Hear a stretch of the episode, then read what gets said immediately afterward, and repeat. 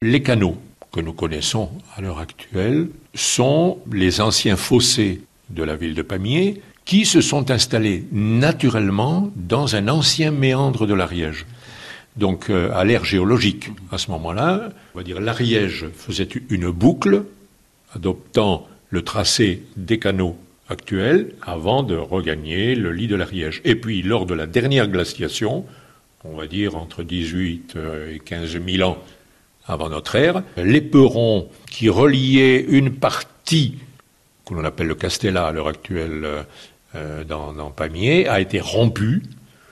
Donc le méandre a été recoupé du fait de euh, la dernière variation euh, glaciaire, et n'est resté que le méandre plus ou moins en eau jusqu'au XIIe siècle précisément. On y revient parce que la ville s'agrandit à partir de ce moment-là, notamment avec ou à partir du, vignoble, et les Apaméens, puisqu'on les appelle déjà comme cela, euh, les Apaméens font construire euh, ce que l'on appelle une grande chaussée sur l'Ariège pour relever le niveau d'eau et envoyer plus d'eau dans l'ancien méandre qui deviennent les fossés, euh, avec une utilité à la fois défensive, mais aussi économique pour les moulins euh, et les artisans qui pouvaient être installés euh, au bord de, ces fossés.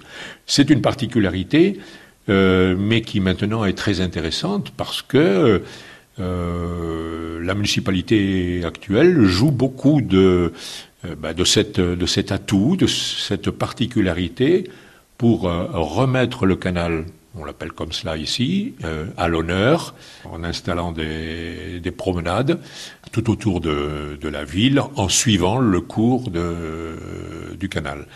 Et donc c'est devenu un atout touristique, sans parler maintenant sur l'Ariège, euh, le canoë-kayak, enfin toutes les activités d'eau, euh, on va dire susceptibles de, trouvé sur, euh, sur le cours de l'Ariège. On a une petite idée euh, de la période à laquelle la navigation s'est arrêtée Je pense que ce qui a fait euh, que les, voies d'eau plutôt ont été remplacées par les voies terrestres qui se modernisent, si on peut parler de, modernisation, dès lors que bon, d'autres régions prennent le relais. plus tard, il y aura le canal du Midi. plus tard, il y aura les régions viticoles de l'Aude en particulier qui vont rentrer en concurrence avec euh, le vignoble euh, ariégeois. Donc on peut considérer qu'à partir de l'époque moderne, la voie d'eau est moins utilisée.